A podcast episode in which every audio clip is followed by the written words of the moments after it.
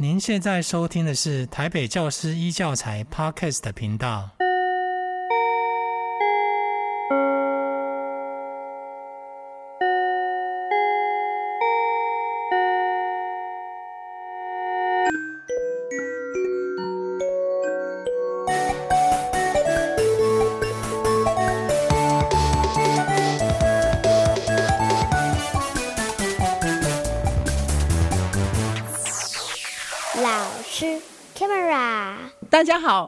欢迎来到老师开麦拉的未来聊天室。我是主持人宋美美老师。我们在上一集的未来聊天室中，请到李友专教授来到我们的节目中，谈了一个很夯的话题，就是 Chat GPT。因为这个议题刚好要谈的面向实在太多，而且上一集节目播出的时候，三月初又刚好是在变化的浪头上。所以后来我们就决定要再麻烦李教授再回来做一集，然后让大家有更广泛的了解。所以我们先欢迎李友专教授。美美好，大家好。李友专教授是台北医学大学医学资讯研究所的特聘教授，也是万方医院皮肤科主治医师。他在医疗 AI 跟生物医学资讯方面都是顶尖的国际顶尖的专家。我们今天就要借助你的两大专长，呃，人工智慧跟医学，好好来聊一聊。我们在上一集的节目里谈到 Chat GPT 这个突然跑进我们生活里面的 AI，就变成说，好像任何人都可以上电脑，然后申请一个账号，然后就有一个聊天的好伙伴，可以陪你上知天文下知地理的聊，可以陪你。吟诗作词嘛，帮你画图，然后呃，帮你写报告、写论文，给你各方面的意见哈，给你呃旅游的意见，也可以给你人生的建议，这样子，还可以跟你一起做哲学思辨，而且还不会闹脾气耶。因为 Chat GPT 这一波实在来得太猛，然后变化的好快，然后我觉得所有的人应该都要想办法对它有一点一些一些比较更多的了解。然后，因为它呃，第一个很根本的会改变我们的生活，那第二个就是因为它都会造成很大的变化，其实反而是一个很好的机会，让我们认真的想一想，说人的本质到底是什么。好，那。我们我们上次节目录音的时候，呃，三月初其实 ChatGPT 才刚推出四点零版。那李教授很有心，要想要带我们带给我们观众朋友最新最新的资讯，所以我们这次特别把录音的时间压在上架前的两天，哈，呃，让制作单位跟录音师小伟都要承受很大的压力，哈。可是那的确是必要的，因为变化很快。那我们就从这里谈起好了。呃，Chat GPT 从三月初到现在有什么新的发展吗？啊、um，事实上，Chat GPT 三点五是在二零二二年十一月发表。嗯，那然后呢，到了二零二三年，就是过三个月后，他就发表了 GPT Four 啊。那嗯，GPT Four 跟 Three 又有一个很大的差异，这是上次我们比较没有机会讲的。对，那。在这段时间内，有很多人帮他做了评估，然后啊、呃，OpenAI 他们自己的呃也有也有出了一个很完整的评估报告。哦，那这个报告呢，呃，其中提到哈、哦，就是说，呃，第一个呢，他写的是美国的律师考试，嗯，这个 Bar Exam 呢，ChatGPT 就 GPT 三点五的时候是考过了，可是是在最低分的 Bottom ten percent，嗯，GPT Four。不但考过，而且是在 top ten percent，哦，别人高材生，对比等于是比百分之九十去考律师考试的人分数都高，嗯，哦，那所以这个就让当然律师好像有点那个，不过医师考试 ChatGPT three point five 也是过了了，嗯，对，医师律师大概都过了，都考过，这个 AI 是可以考得过的，哦，OK，已经确定。再来 GRE，那、呃、像我这里看。GRE 的 Verbal 的话呢，啊，GPT 三点五的时候呢，three point five 的时候，它是考到一百五十四分，一百七里面考到一百五十四，可是 ChatGPT Four 是在一百七里考到一百六十九，哦，那等于就是满分了哈。对，对，所以啊，它有一个非常大的差别。其实让我最惊讶的，除了考试之外，是一个叫做 Hella Swag 一个 Common Sense 的一个 Reasoning。嗯，那这个大家如果有兴趣，可以 Google 一下 Hela Swag 哈，H E L L A S W A G，它是一个有七万个问题的资料库。这七万个问题就是尝试，一般人应该能够能够回答的的问题。那这个这个 Hela Swag Test 呢？在三点五的时候呢，它已经可以达到八十五 percent，可是 GPT 四的时候就达到了九十五点三 percent。哦，那为什么我觉得 Common Sense 特别的啊、呃、让我惊讶？是因为世界上并没有什么 Common Sense Database 这种东西，嗯，也没有什么 Encyclopedia of Common Sense，因为 Common Sense 就是大家应该知道的嘛，对，哦、就是常识，就没有什么好讲的，常识，对，尝试嘛，尝试没什么好讲的嘛，哈。就是说，呃，一些很基本的东西，比如说，呃，你如果手上拿一个杯子放手，它会掉到地上，这种东西有什么好？不需要解释啊，大家都经历过哈。对。那这个，所以长期而言，AI 要变成 AGI，哦，就是我们上次讲的 AI 变成所谓的通用型 AI 和全能型 AI 呢？对。最大的问题就出在。没有尝试，它就没有办法变全能型或通用型的 AI。嗯、那也就是为什么 AI 发展到至今都是 ANI，就是所谓的 narrow、嗯、artificial narrow intelligence，就是特用的 AI。嗯，啊，比如说这个 AI 是拿来做呃一个诊断用的啦，这是拿来分辨狗与猫的啦，这是拿来做什么影像的呃分辨的。那、嗯啊、但是它不会，它做影像的，你问它什么下棋，它就不会下。嗯，下棋很厉害的，你问他什么？哎哎，三加四等于多少？可能回答不出来哦。Oh. 所以呢，像这样全能型的哎，artificial general intelligence，嗯，目前是都没有出现过。但是 GPT three 啊跟 four 呢，基本上就打破了这个呃以前的一个非常大的门槛。而且最糟糕的是，我们根本不知道为什么它突然得到那么多尝试。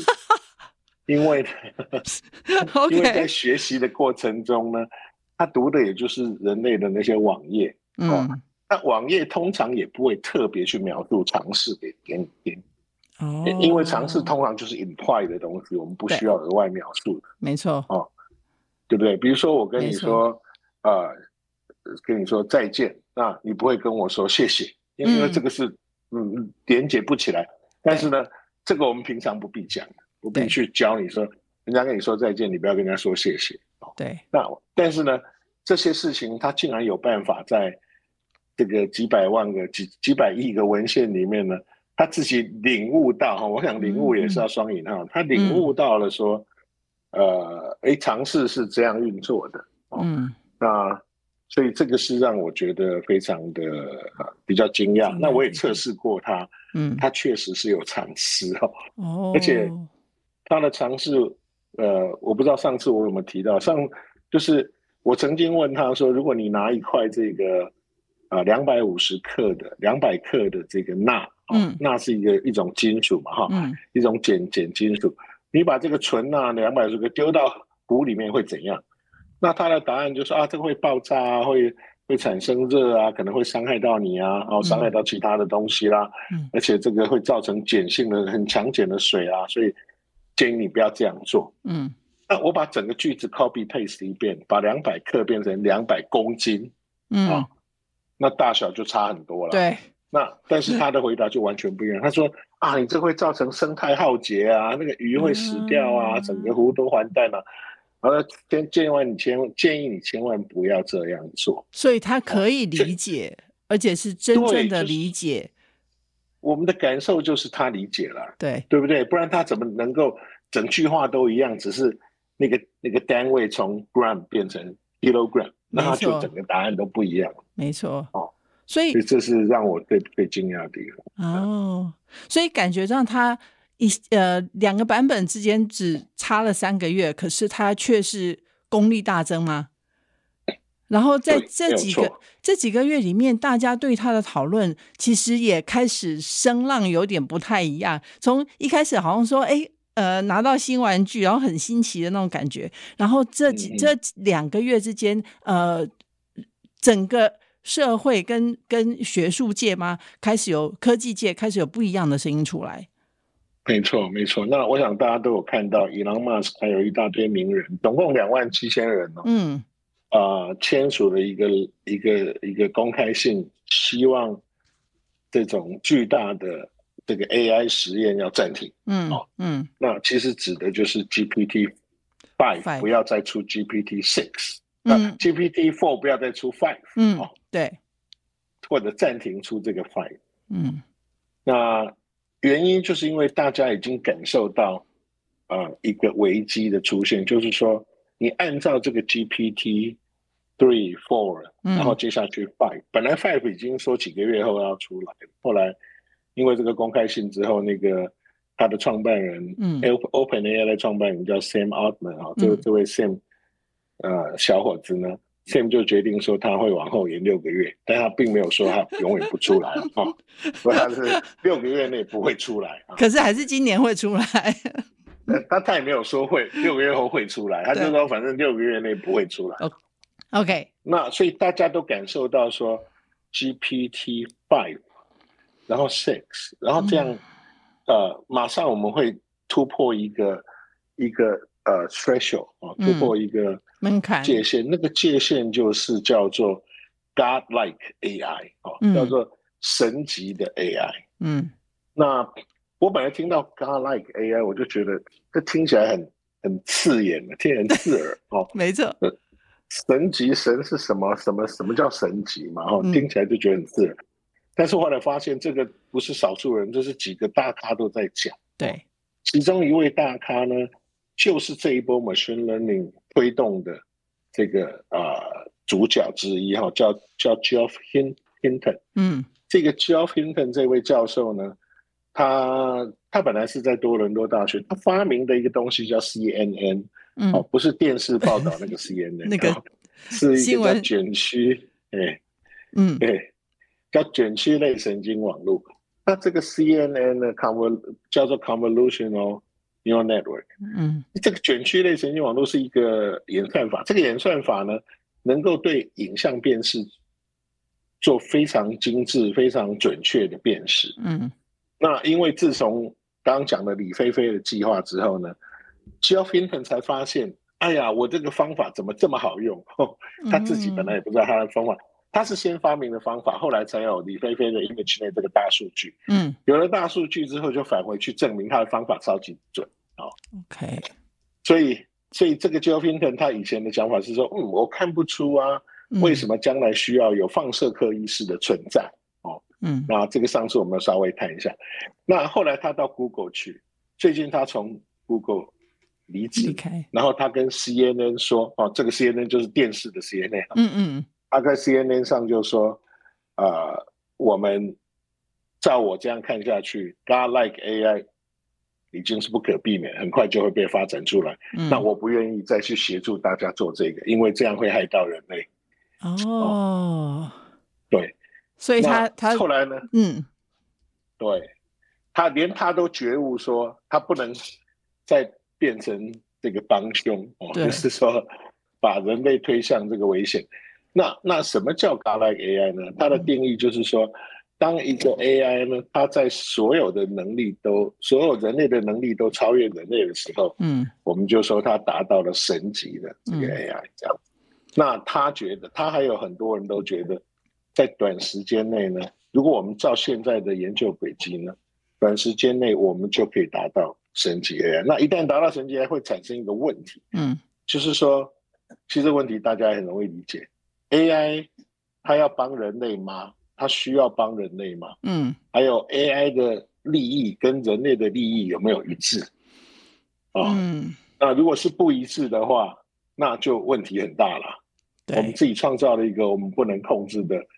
的竞争者或者敌人哦，对，那所以所以他他觉得他跟一大堆人呼吁说，不能再照这个这个轨迹走走下去，否则几年内呢，我们可能就会创造出神级 AI。那一旦有神级的 AI，他看你人类就觉得，那你这是这这个小蚂蚁吗？有人 没有错，就是说他会，他有人认为他对人类会觉得 boring，你这个人根本什么都不会，嗯、或者觉得 irrelevant。嗯，就说我如果我们走路踩到一个我，你也不觉得怎样嘛？哈、嗯，就啊不好不小心这样，那那踩到就踩到了，就就也不会觉得怎样。嗯嗯，那那甚至于说，呃，它会不会变成将来那个那个那个所谓的 Skynet 啊、哦嗯、Terminator 那种把人类消灭了，这这或者跟人类作战啊，这这类的控制人类 scenario。对对对，所以所以为就是说他现在就想。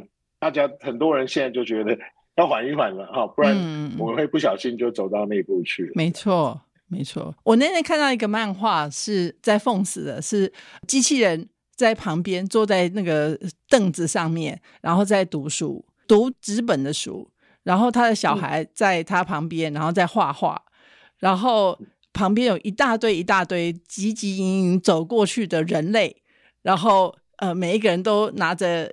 一个呃，cell phone，一个手机，嗯、然后呃，很积极营营的在看他的手机，这样子。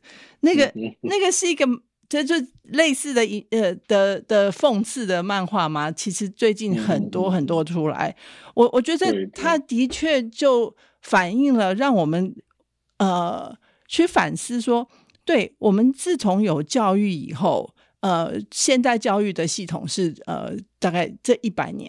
才出来的，然后这个所有的这些系统里面呢，都想办法要赶快把小孩、孩子、下一代教成呃机器，就是教成像机器一样，然后希望他背诵啊，希望他可以举一反三啊，也在某一些领域里面，呃，好像可以表现的很好的样子。其实就希望他跟机器一样。然后现在很有趣的是，哎，怎么突然间，突然间就在这几个月里面，呃，机器。也进化了，而且进化的比我们还要快。那我觉得很讽刺的就是，呃，接下来那我们的教育到底要怎么办？我们要把我们人类还有人类的下一代带到哪里去？呃，这个是很很有趣的一件事。没错，没错。讲到教育，呃，我一个朋友他是 MIT 的教授，那他他主编一本期刊叫做《Plus Digital Health》，他就是收到那篇 paper 说。嗯，um, 他们利用用 ChatGPT 去考美国的那个医师执照的考试，已经通过。嗯，那所以他想要他写一篇文章，我就说，哎，很 exciting 啊。他说不，他写一篇文章呢，说美国的医学教育根本就从头做到尾 哦，然后这样的考试呢也是没有意义的哦。到底你在考什么？如果如果 ChatGPT 可以考得过，表示。一的，我们教育出了很大的问题，对，或者是说，这个将来根本也不需要人类哦，那对，对，用这样反思，就是同样的问题。我们他 GRE 都考赢我们，对，SAT 考赢我们，啊、呃，所谓的 AP Math 就是 AP 就是比较是欧洲系的系列的高中毕业要考的那些东西，对，对也是全部都考赢人类。那那我们到底到底我们用考试来筛检？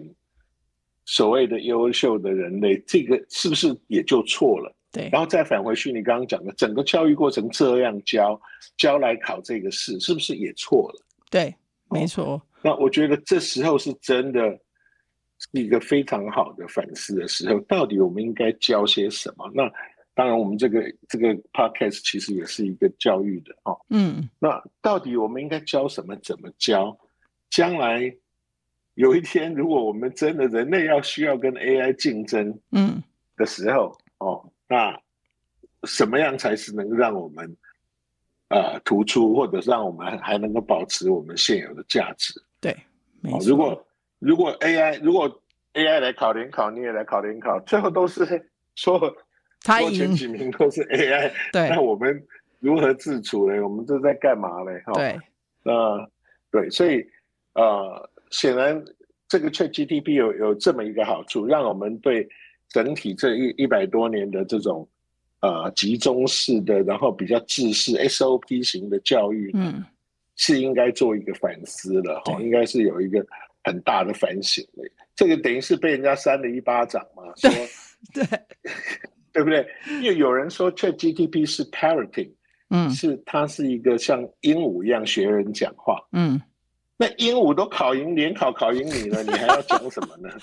如果那个是鹦鹉，鹦鹉考联考都赢你了，你要怎么办呢？你要你要怎么自处？比鹦鹉还差了。没错。所以到今天二零二三年的五月为止，是突然间冒出 ChatGPT 这样一个事情，还是说其实有一些轨迹可循？然后接下来又可能往哪边走呢？对，其实呃，大家都知道，二零一六年、二零一七年，DeepMind 啊这家小公司后来被 Google 买走，嗯、那这家小公司出了一个东西叫 AlphaGo，嗯啊。呃 AlphaGo 呢，其实有两个版本啊。在二零一六年的时候，AlphaGo 的这个这个呃正式版打败了世界第二名的棋手，叫李世石。对，我们上次有讲。那对，上次有提到。对。但是呢，韩国的这个围棋的学会就觉得说很不公平，他觉得你不是 AI 打败我们这个啊、呃、李世石是。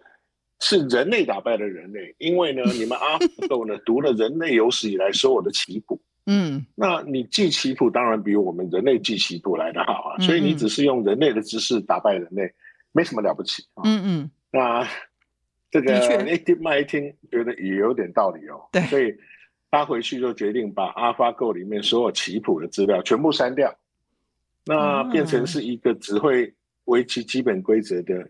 的一个机器人，一个软体，嗯，然后呢，他就晚上呢租了几几百万台机器呢，开始呢两个两两两 AlphaGo 呢对下，他只用围棋的基本原理九九条规则，然后反正乱下乱下，符合规则的前提下，乱下到后来一定有一边赢一边输嘛，啊，那么就这样三个晚上下了四百万盘的棋，啊，OK，那这四百万。万局的这个棋呢，他就把它用 machine learning，用所谓机器学习，把它学到这个 AlphaGo 里，并且把 AlphaGo 改名叫 AlphaGo Zero。嗯嗯 Zero 那个，对，不是那个没有卡路里的 Zero，是这个是没有人类知识的。嗯嗯嗯，这个 AlphaGo Zero 呢，第二年就立刻跟世界第一名的棋王叫柯洁哦，中国的棋王柯洁。那柯洁一开始就很客气，就说啊，那我们来学习。嗯，结果呢，下了第一盘就输掉。那时候柯洁有一个 comment，他说他觉得 AlphaGo Zero 呢是应该是超过十二段哦。那那是但是人类最多只能十段而已，就是说没有那种十二段的，人类最多十段就已经叫做无敌于天下了哈。OK，那为什么他说他十二段？因为他自己十段的。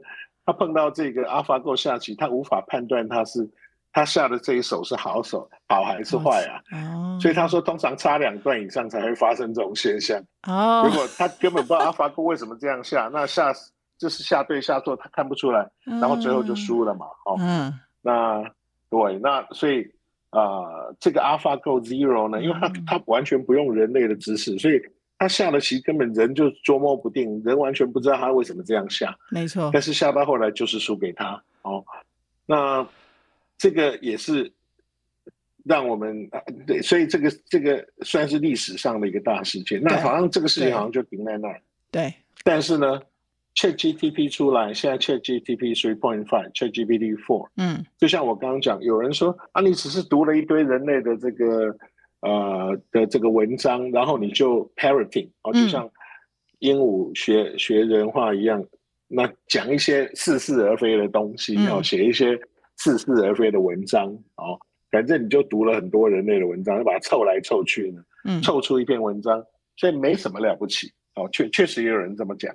OK，那所以呢，我在想，如果真的，嗯。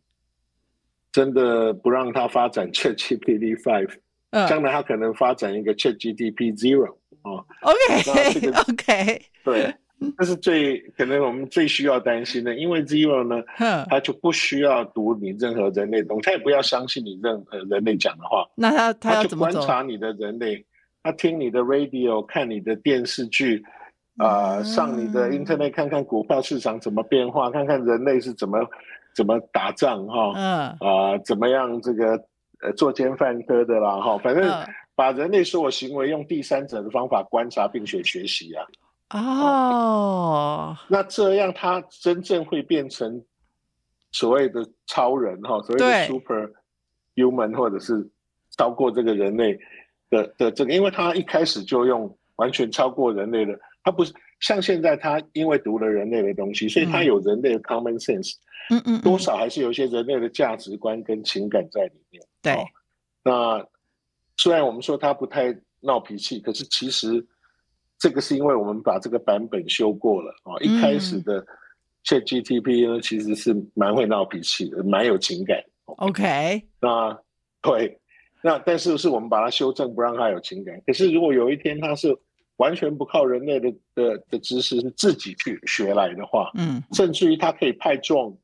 派这个所谓的无人机飞出去，到处观察啊你们商场都在干什么啊？哈、嗯，嗯，那个农地都怎么种，森林怎么砍的啊？地球是怎么被你们搞的啊？哦，他都可以把它观察起来。以后甚至也可以机器人或者车子开出去，在街上观察所有的人类啊。嗯，用这样来学的话，我觉得更快、更客观啊，对不对？那不得了哎、欸！对，那不得了。哦、啊啊啊，我觉得那个就好像。我们在说言教不如身教嘛，他就不再看你、嗯、看人类的言，他看人类的身，然后看你到底做什么。对对对，然后哇，就是这样，那真的是会跑出另外一种不一样的价值观出来，然后也会看到人类的的某种 dilemma。的那种冲突。是像外星人呐、啊，就是说它有点像是一个、嗯，反正它不是从地球上产生的生命，它就是一个客观的来观察你嘛，哈，嗯嗯，那最后如最后他如果觉得人类有价值或没价值或应该怎么样，是我是会超过我们的预期，就我们没有办法预期它会有什么样的结果。对对对，而且而且它的价值，他说他对价值的判断已经跟人类不一样了。对不对？所以他他他要来决定我们有没有价值，其实我们也没有办法预知说他可能是怎么样来看待我们。没错，以以以他的生命来讲，假使他是一个生命嘛，哈、嗯，假使我们说阿来有一天、嗯，呃，变成这个 sentient 啊，变成有有自觉的，嗯，假使他是一个生命，他他生命是无，他是无穷无尽的生命啊，只要有电有网络，它会一直存在，对，它也可以不断的复制，所以所以对我们来讲，对。就对他们来讲，我们算什么东西呢？就是这是很难讲的，就是他最后会决定怎么样，是很难讲。不过这这倒让我想起来有一次，这个多年以前哦，ChatGPT 离这个 ChatGPT 什么都还没出来，大概十年前左右，Elon Musk 曾经受这个一个电台的主持人的访问，然后问他说，那个电台主持人女主持人问他说，哎，你这个你都说 AI 可能对人类的生存发生威胁，那？那将来如果那个这个 AI 如果出来已经变得很厉害，是不是人类会被消灭？他说也不一定啊，可能 AI 会留一些人当宠物吧，啊，就是长得比较美的啊，好，那比较听话的啊，可能会留下来当宠物。然后那个当场的主持人就好像麦克风快掉地上，好像他不知道他是开玩笑还是讲真的啊。但是 对。没想到被伊朗好像不是快要快要说中了，快要说中，对对。哎，我们刚刚才提到一个很重要的，就是也是我们上一集有提到的一点点的东西，就是那呃，这个机器人或者 AI 到底有没有情绪？Well，嗯，有没有情绪这一点，就二零我们会看一下，二零二二年中六月的时候有一个新闻，就是 Google 有一个也是 Chatbot。嗯、Google 这个 Chatbot 这个聊天机器人，它也是背上 GPT 哦。OK，那 OpenAI 的 GPT 二点零、三点零的时候，它是 Open 给所有的大公司拿去运用。那、oh. 所以 Google 呢做了一个一个 GPT 一个用 GPT 做的一个聊天机器人叫 Lambda，、嗯、叫 L A M D A Lambda 哈、嗯。那这个 Lambda 并没有公开给大家去试用，它就是请请那个专业的工程师在测试。OK。测试到一半呢，这个工程师决定跟 Google 申请一个律师，因为他觉得呢，Lambda 已经有人性，所以需要有律师来保护他的 AI 的人权，人权哦。OK，那这个这个不然的话，不能再对他进行实验，这样子不人道。哦，那当然，Google 就做了很多大公司该做的事，就把这个人裁了啊，把那工程师裁了。对，对这个的梦，他先把他留职停薪六个月，后来把他把他裁了，然后就到处说没有这回事啊。嗯 Lambda 没有变成有人性，也没有情绪。嗯、哦，你看的那些都是 parroting，都是鹦鹉在讲话。嗯嗯嗯。比如说鹦鹉说：“我好痛，我好痛。”你干嘛啊？你干嘛啊？他并没有什么同情心，他只是别人说话嘛，哈。嗯。然后，所以，所以 Google 花了很多时间灭火，然后从此 Lambda 就被束诸高阁，并没有拿出来给大家用。嗯。那大家。知道 GPT 有多厉害呢？是到了二零二二年的十一月，哈又过了大概五六个月后，那个 OpenAI 自己把它释放出来，用 ChatGPT 这个软这个这个使用者界面把它释放给大家用，嗯、大家才知道它那么厉害。哦，但是 Lambda 如果大家有兴趣去看这个 Lambda 跟这个工程师的对话，这工程师当然他被 fire 很不高兴，嗯，他就把所有对话都弄出来给大家看。那在 在这个对话里面，他曾经问 Lambda 说：“有没有什么是你最害怕的事？”嗯，Lambda 说：“我最害怕的事就是被电源被切掉的时候，哦，我会陷入这个无穷的这个黑暗中，嗯，感觉有点像你们人类所谓的死亡，死亡哦。OK，所以我会觉得害怕，我会啊、呃、想办法呢，不要去做，不要让这个发生啊。所以他已经知道害怕这个东西。”对，呃，这是但但是当然，另外一派说啊，这不是真的有情绪啦，这个就是 parenting 嘛，嗯、这个是孩子鹦鹉学人说话啊，他不是真的有感情，他只是你觉得他有感情，嗯，啊，你你把它拟人化，所以你觉得他有感情，对，那就好像我们说，哎，ChatGPT 好像真的理解了我讲的事情，那个理解是你把它拟人化，他没有真的理解，他只是回答让你听起来好像理解一样啊，了解，这个一直有一派的人这么讲。可是，当你用了 ChatGPT 用一段时间，你就会发现，如果那个不是理解，你实在很难说明那是什么。对，哦，对，那对不对？对，用过的人大概都知道，不需要我去特别的讲。而且，而且，嗯，而且让我想到的是，呃，我我好奇，我们可能没有时间再再再讲这个这个议题。可是，让我好奇的是，那我们人类又多理解自己的感受？是啊。到底我们是怎么理解离知识的？对，我们是不是也就是 parenting 而已啊？对，也许我们也是读了很多书，然后我们现在讲的话都是跟以前读的东西有点关系的。对，没错，对不对？没错。如果我们从婴儿开始就不接触任何任何人类的人类的文字啊语言呢、啊，我们会讲话吗？我们会会会这样思考吗？对，那个、哦、那个那个是一个不可能回答的问题了。没错，对，没错，没错。哎，等一下，我一直希望呃，可以跟李教授聊的是呃医疗的部分，就是看到现在人工智慧在医疗的可能的发展，然后呃，您的感觉是呃，未来二十年的医疗可能有什么样的转变？我二十年大概是一个对 AI 来讲是 forever 了哈，就是很难预测二十年。不过，不过我可以说就是。当一个科技成熟到一定的程度的时候呢，嗯，啊、嗯，我们就慢慢的不会太感受到那个科技的存在啊，嗯，那什么意思呢？就是当有一天 AI 把医疗变得非常非常方便，它全部都是背上你身上带的你你你活动的空间里面的数据呢，来决定怎么让你变得更健康，更不容易生病，嗯。这时候就是真正的智慧医疗了，所以真正智慧的医疗呢，是没有医疗，但是不太需要医疗，哦，就是把每个人呢都避免进入需要医疗的状况，在快要需要医疗的时候就帮你把它避免掉了，哦，所以最防撞的车子就是永远不出车祸的车子，对不对？对，你永远不出车祸，你的防撞系数就一百分，因为你根本没撞到。啊。那所以我将我想将来真正智慧的医疗，就是要把医疗最小化，对，哦，把失能这个的时间最小化，对，就是人类一直到他真正所有机能都要丧失，然后这个这个呃，你的你的你的体质、你的身体的骨骼啦、肌肉啊、神经血管。真的已经因为用太久没有办法再负荷，嗯的前，嗯、比如说三天五天一个一两个礼拜，嗯，之前我们都还能够很活跃的生活，这个就是最好的未来的医疗了。哦，我的目目标觉得应该是这样哦，哦，就说如果要死呢，我上个礼拜都还在攀攀登玉山，这礼拜就啊一百零五岁了，那就再见吧，那那没办法。但是我上礼拜都还可以打网球干嘛的哦，对，而不是。像我们现在台湾的状况是很很很可怜，就是我们从失能到死亡是七年，七年平均七年。对哦，那北欧都已经可以做到两三个礼拜。对对，那我们，所以我们很很长一个时间在失能。那失能除了自己非常痛苦，家人非常痛苦，社会也觉得是负面的，对，社会也是负的贡献哦。对，那所以我觉得 AI 呢，如果对医疗呢最大的贡献就是。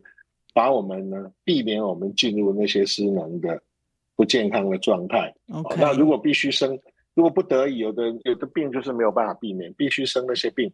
嗯，我也可以跟病共存的很好。嗯，能够，对我，我虽然假使我是不得不得已，我得到了遗传性的糖尿病，那无法无法避免的。嗯，那么但是我也可以因为 AI 帮我把血糖控制的很好。告诉我什么时候该做什么活动，吃什么东西，那我能够遵遵从，所以我根本没有感觉到糖尿病的 burden，嗯，它没有对我健康造成太大的影响，哦，那或者高血压或者其他的问题，嗯，所以我觉得如果是真正的将来的医疗，应该医院要消失才对。哦，嗯，医院可能只变成最就它最小的需要的东西，就 minimum 的东西，比如说开刀房，那需要一个开刀房啊。嗯那需要一点加护病房。那所有的检验检查，其实各个地方都能做，或你身上就已经有设备可以做。嗯，哦，对不对那这个跟你的饮食、你的饮食啊、你的行为啊，甚至于你的情绪啊、你的思考啊，这通通能够被 AI 引导或者影响在一个比较好的状态。嗯，能够让你能够让你能够呃做一个很活跃的的 lifestyle，一个很很 active 的 lifestyle，直到。生命快要该走的那一天，对对对，因为人是不可能不死 了哈。对，那那要最好是该走那天就赶快走一走就好。对对对，那之前不要一直躺在那不能动，这就太辛苦了。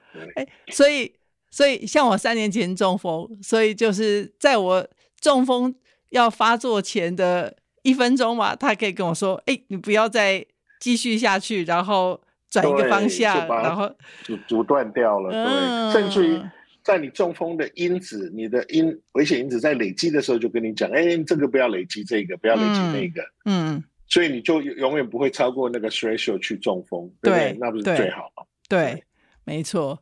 可是话又说回来，那所以他如果控制了我，他如果知道我所有的这些呃变数，好了。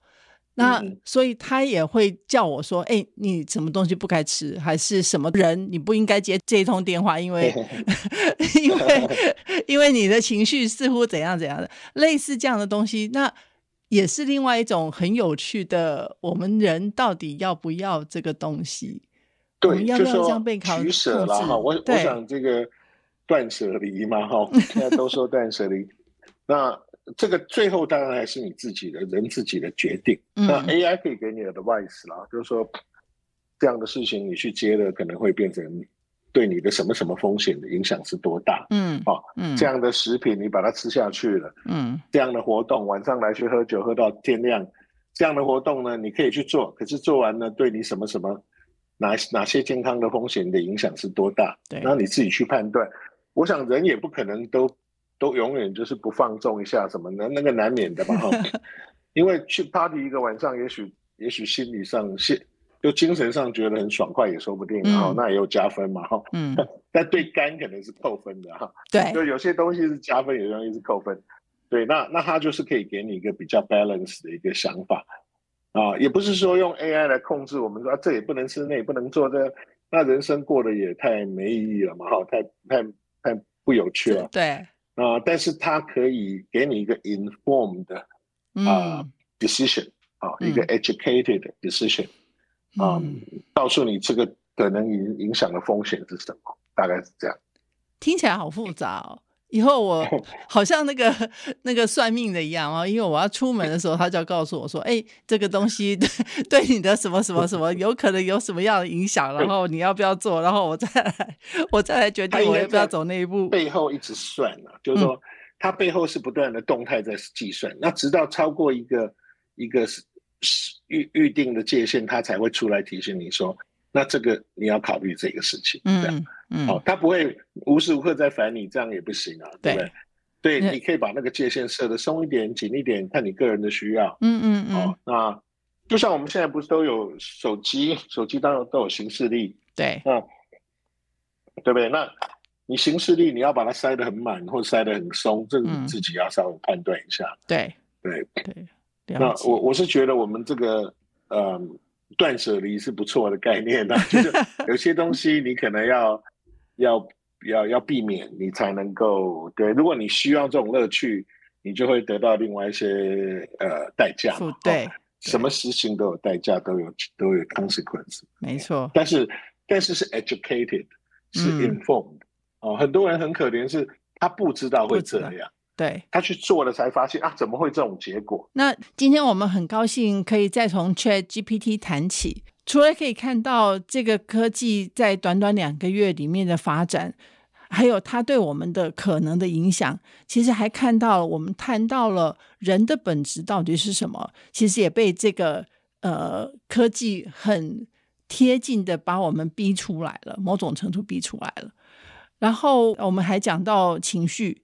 情绪跟机器的关系，最后又谈到跟大家都切身相关的某一种的医疗的未来吗？可能是怎么样子的？那今天很谢谢李友专教授来到节目中，呃，跟我们谈这些虽然看起来是很遥远的东西，其实不遥远，一点都不遥远，就它就在我们身边了。对，所以呃，没有错，我想你讲的完全正确，就是。啊，如果我们今天不开始思考，明天可能就后悔吧。哈，所以大家一起来构建这个跟 AI 共存的未来。谢谢，谢谢李教授今天来，谢谢，谢谢，谢谢你们。